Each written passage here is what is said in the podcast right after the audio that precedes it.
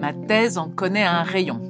Un podcast de l'Institut de radioprotection et de sûreté nucléaire pour découvrir les thèses effectuées au sein de l'Institut, rencontrer des doctorantes et des doctorants, connaître leur parcours, leur univers, leurs thèmes de recherche.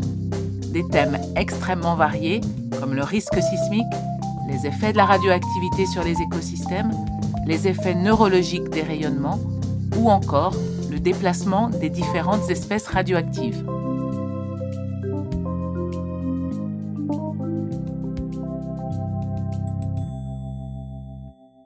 Le déplacement de la radioactivité le long du cycle de l'eau, il faut l'imaginer comme une course de relais sur des centaines de kilomètres.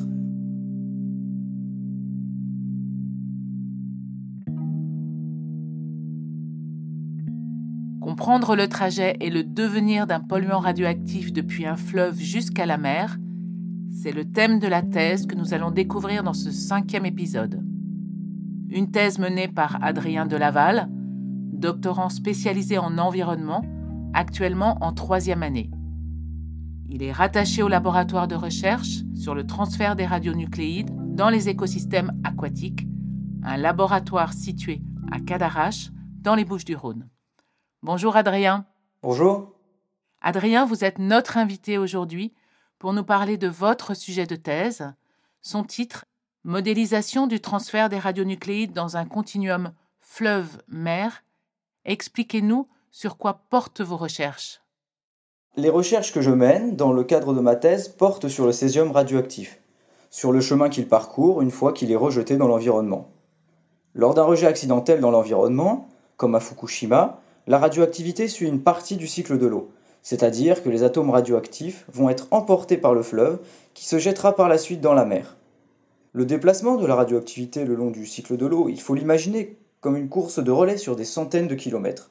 Une course dont les scientifiques et les experts veulent savoir le résultat à l'avance. Un des résultats serait par exemple la quantité de radioactivité arrivant en mer au cours du temps.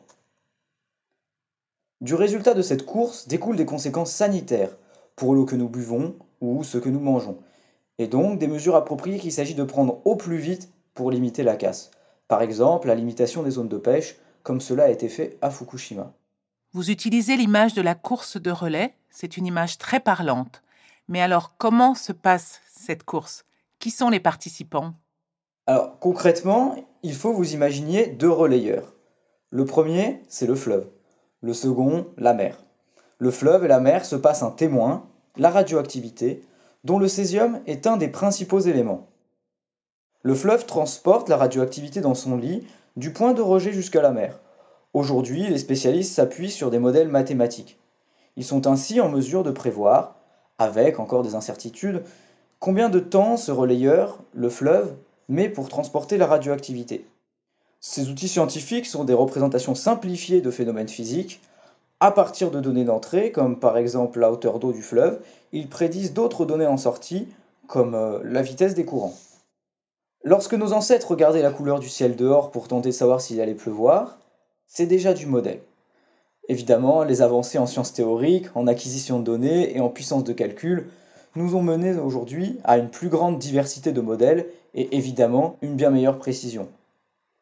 À l'Institut de radioprotection et de sûreté nucléaire, l'IRSN, c'est le modèle Castor qui est utilisé pour modéliser le fleuve. En suivant le fleuve, on arrive à la mer. La mer, c'est donc le second relayeur. Elle disperse la radioactivité au gré de ses courants. Là aussi, nous disposons d'un modèle, Stern, pour prévoir le transfert de la radioactivité sur les côtes françaises. Finalement, les performances de ces deux relayeurs sont bien connues. Dans votre travail de recherche, vous êtes face à des problématiques C'est ce que l'on appelle plus précisément des verrous scientifiques quels sont-ils? Oui, malheureusement, euh, il y a un premier verrou scientifique, c'est l'hydraulique. Il survient au moment de la transmission du témoin, la radioactivité, c'est-à-dire lorsque le fleuve se jette dans la mer à l'embouchure. Alors, pour simplifier, il y a deux grands cas de figure. Soit la mer freine la sortie du fleuve, soit, si le fleuve est suffisamment puissant, il va glisser à la surface de la mer, en partie car l'eau douce du fleuve est moins dense que l'eau de mer. Un second verrou scientifique provient de la différence de comportement chimique des radioéléments dans le fleuve et dans la mer. Dans le fleuve, en eau douce, Ces isotopes sont attachés à des particules en suspension, notamment les argiles. Prenons l'exemple des ions césium accrochés à ces particules. Une fois arrivés en mer, ils vont s'échanger avec les ions sodium et potassium de l'eau salée. Une partie de ce césium va passer en phase liquide et, à proprement parler, doper l'eau de mer en radioactivité. Le but de ma thèse, c'est de faire sauter ces deux verrous. Les principaux éléments que j'étudie sont les isotopes radioactifs du césium, les césium 137 et 134. On les retrouve à chaque accident nucléaire. Ils ont des rayonnements très énergétiques, très dangereux pour la santé et l'environnement. C'est important car c'est en phase liquide que la radioactivité se déplace le plus rapidement, nourrit le plancton et va donc remonter la chaîne alimentaire. La fin de cette chaîne étant notre assiette. Alors on l'a vu, l'eau de la mer récupère le témoin et se charge en radioactivité, mais de manière encore plus importante du fait de ce phénomène de relargage. Un des problèmes scientifiques, c'est qu'on ne connaît pas l'ampleur de ce dopage en césium.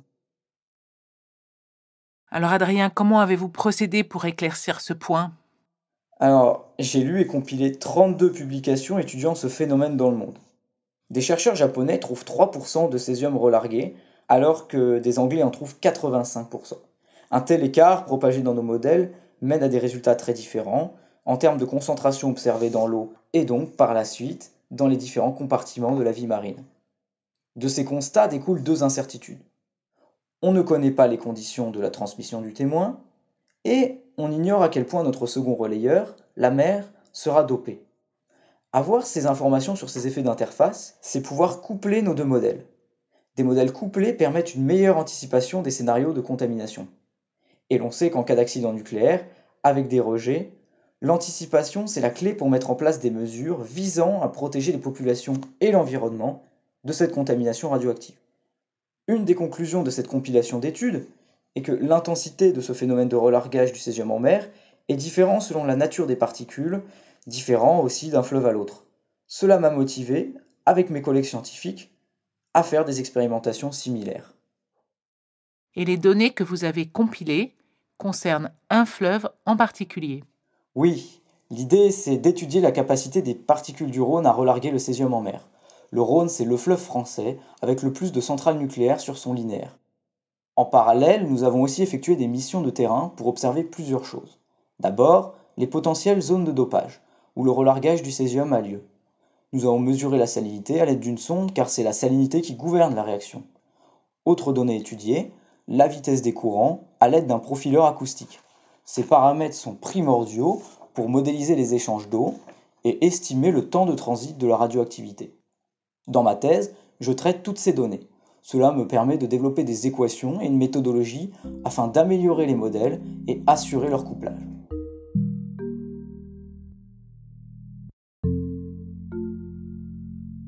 Après trois années de recherche, à quoi avez-vous abouti? Comment vos résultats pourraient-ils être utilisés et par qui? Alors, grâce à mes premières avancées, j'ai créé des cartes de scénarios de contamination. Elles décrivent la forme générale du panache radioactif en mer dans les premières heures de son arrivée, selon les conditions de vent en mer et de débit du fleuve. À terme, l'objectif, c'est de prendre en compte le phénomène de relargage du césium dans l'eau de mer. Cela permettrait aux experts de l'Institut de savoir avec une plus grande certitude quelles sont les zones les plus contaminées en situation accidentelle et post-accidentelle. L'intérêt, c'est donc de définir les zones prioritaires où les pouvoirs publics pourraient engager des mesures de mitigation, comme par exemple l'isolation des aquacultures ou la mise en place de filets pour contenir les poissons s'il y a des zones très contaminées. Finalement, pour que ces mesures de mitigation soient efficaces, il faut qu'elles soient mises en place avant que la contamination n'atteigne les zones côtières sensibles. Et c'est là tout l'enjeu de connaître en avance le résultat de cette course complexe.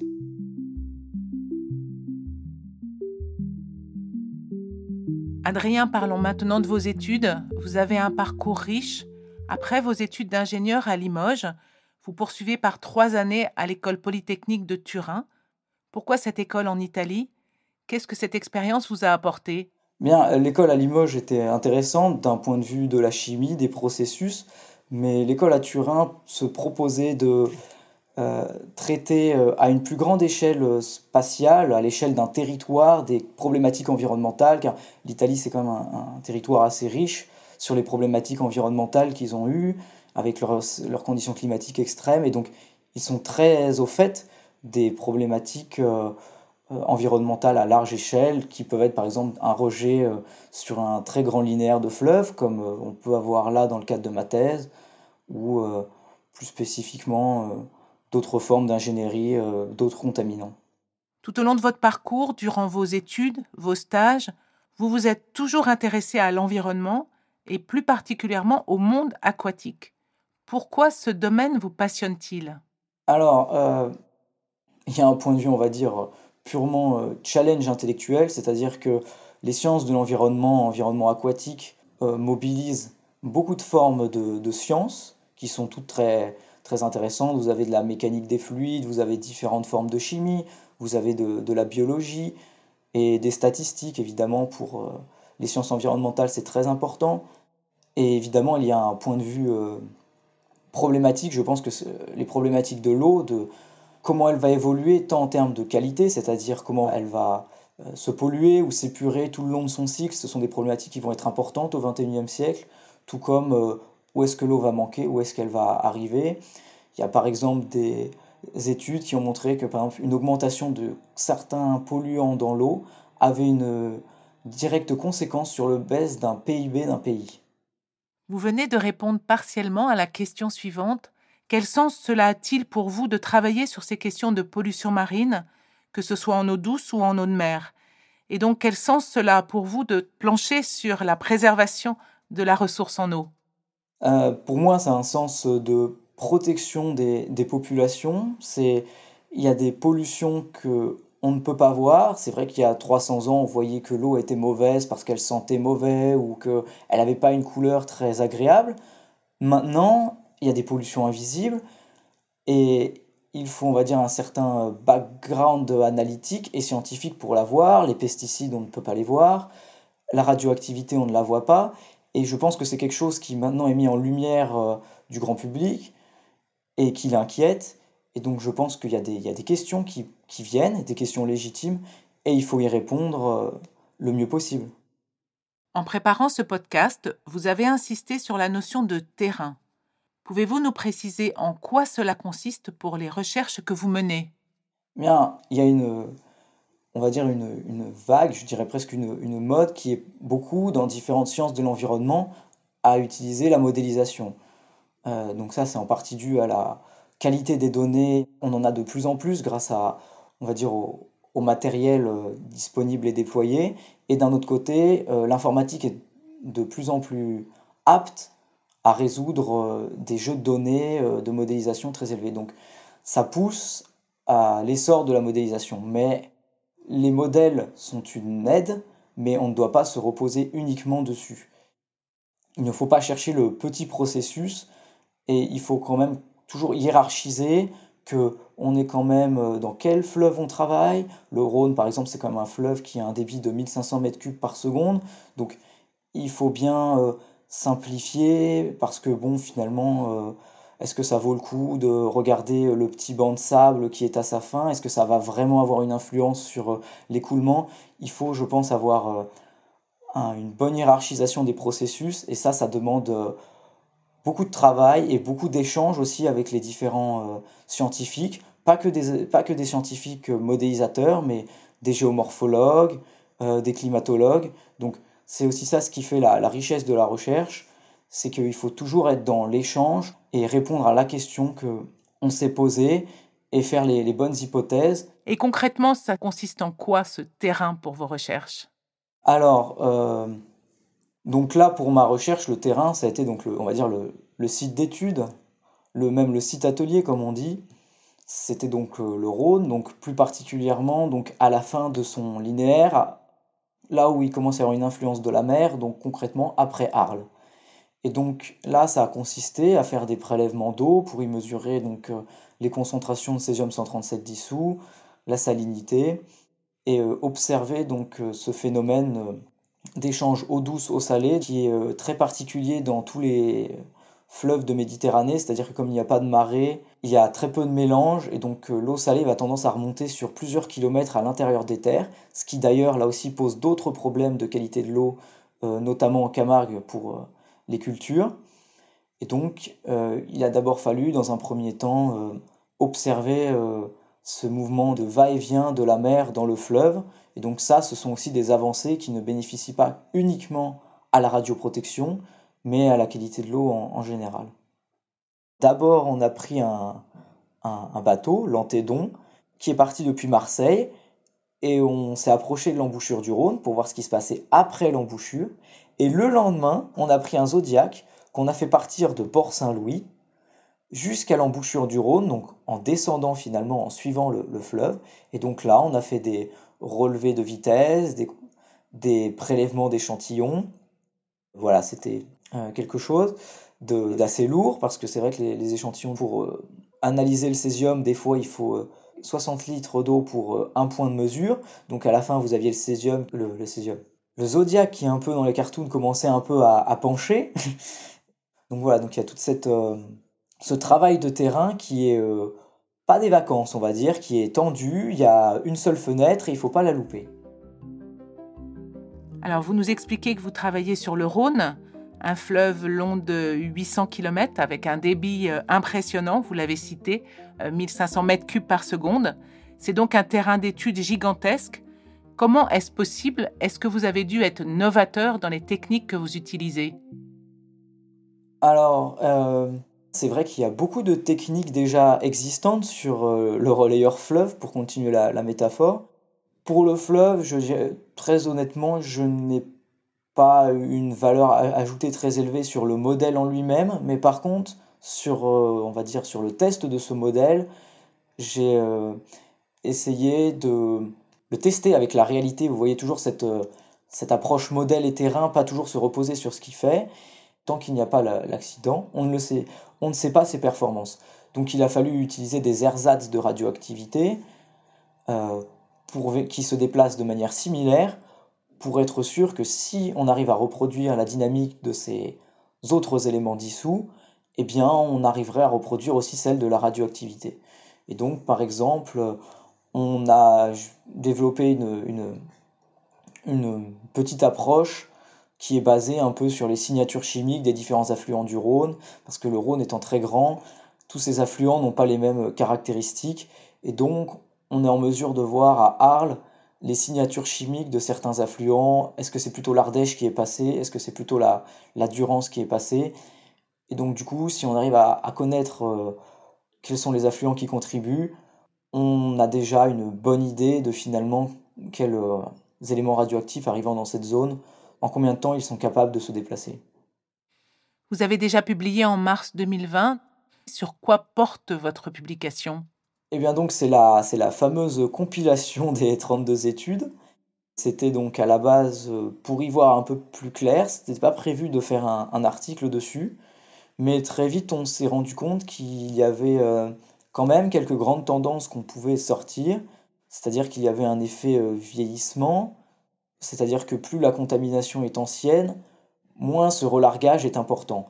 Et donc finalement, ça a poussé à voir au niveau des expérimentations qu'est-ce qui se passait, on va dire, dans les premières heures, les premiers jours de contamination, euh, si ce relargage était fort. Et là, il y avait un, bah, littéralement un, blanc, en fait, sur la recherche, c'est-à-dire que personne n'avait testé de voir si euh, l'effet vieillissement était contrecarré l'effet de la salinité. Et donc, c'est effectivement, euh, plus en détail, ces, expérimentations de laboratoire que nous avons fait, c'est-à-dire de, de tester si ce vieillissement avait un, un effet euh, sur euh, ce relargage Est-ce qu'il l'empêchait partiellement? Plus le temps avance, plus finalement on va limiter cette contamination. Avez-vous développé un réseau avec d'autres chercheurs ou d'autres thésards qui travaillent eux aussi sur la thématique de l'eau? Comme vous voyez, on, bosse à la fois sur le fleuve, sur la mer, il y a aussi de la chimie. Eh bien, j'ai dû donc euh, m'entretenir avec des géochimistes donc du service, mais pas de mon laboratoire, qui m'ont aidé énormément à mettre en place ces, expérimentations, parce que ce sont eux qui ont le matériel et la, connaissance. Euh, j'ai aussi échangé avec des océanographes purs qui m'ont aidé un peu à hiérarchiser ces histoires de processus, parce que vous voyez, dans la mer, les mailles du modèle sont de 2 km, alors que dans le fleuve, euh, les mailles, on peut les choisir de l'ordre du, de la centaine de mètres. Donc finalement, à la zone d'interface, l'estuaire, qu'est-ce que je choisis? Est-ce que je choisis plutôt 2 km Est-ce que je choisis 100 mètres? Et là, c'est là que la connaissance intervient et qui demande un petit peu de, recherche. Après, au niveau des autres chercheurs, j'ai aussi échangé avec des chercheurs de l'INRAE qui ont un modèle similaire à Castor. Donc on a pu parler un peu de performance. Ces deux modèles n'ont pas exactement le même but. Donc ça a permis encore une fois d'identifier euh, que finalement un modèle doit être un peu adapté aux besoins de son institut, de son, de son modélisateur.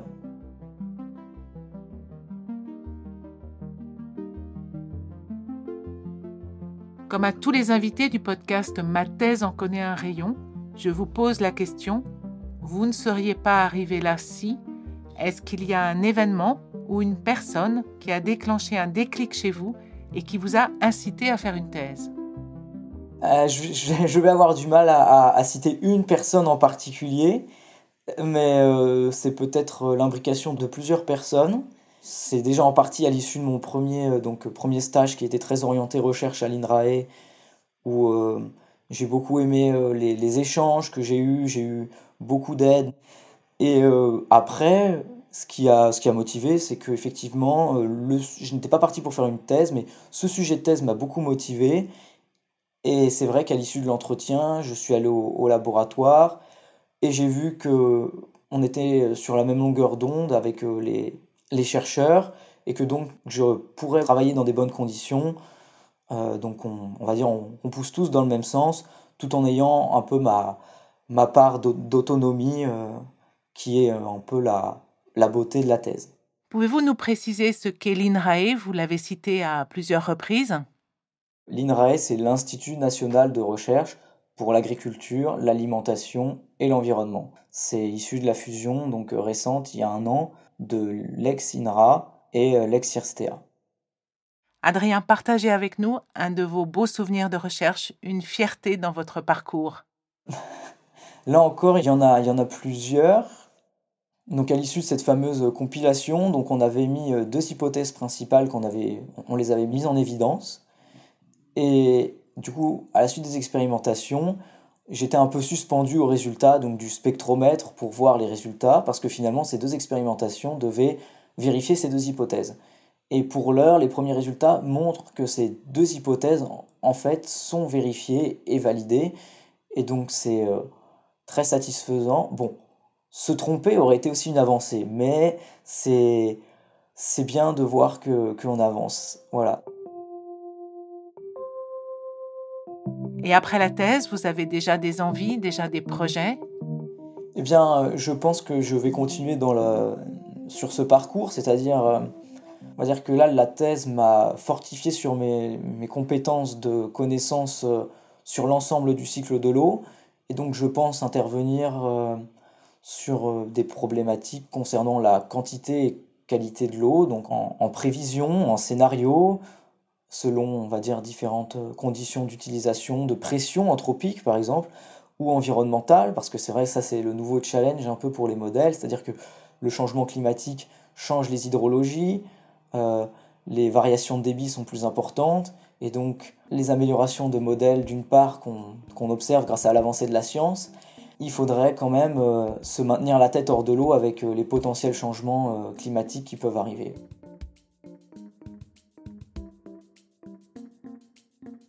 Merci Adrien pour votre témoignage. Merci d'avoir partagé votre expérience et vos travaux dans ma thèse en connaît un rayon.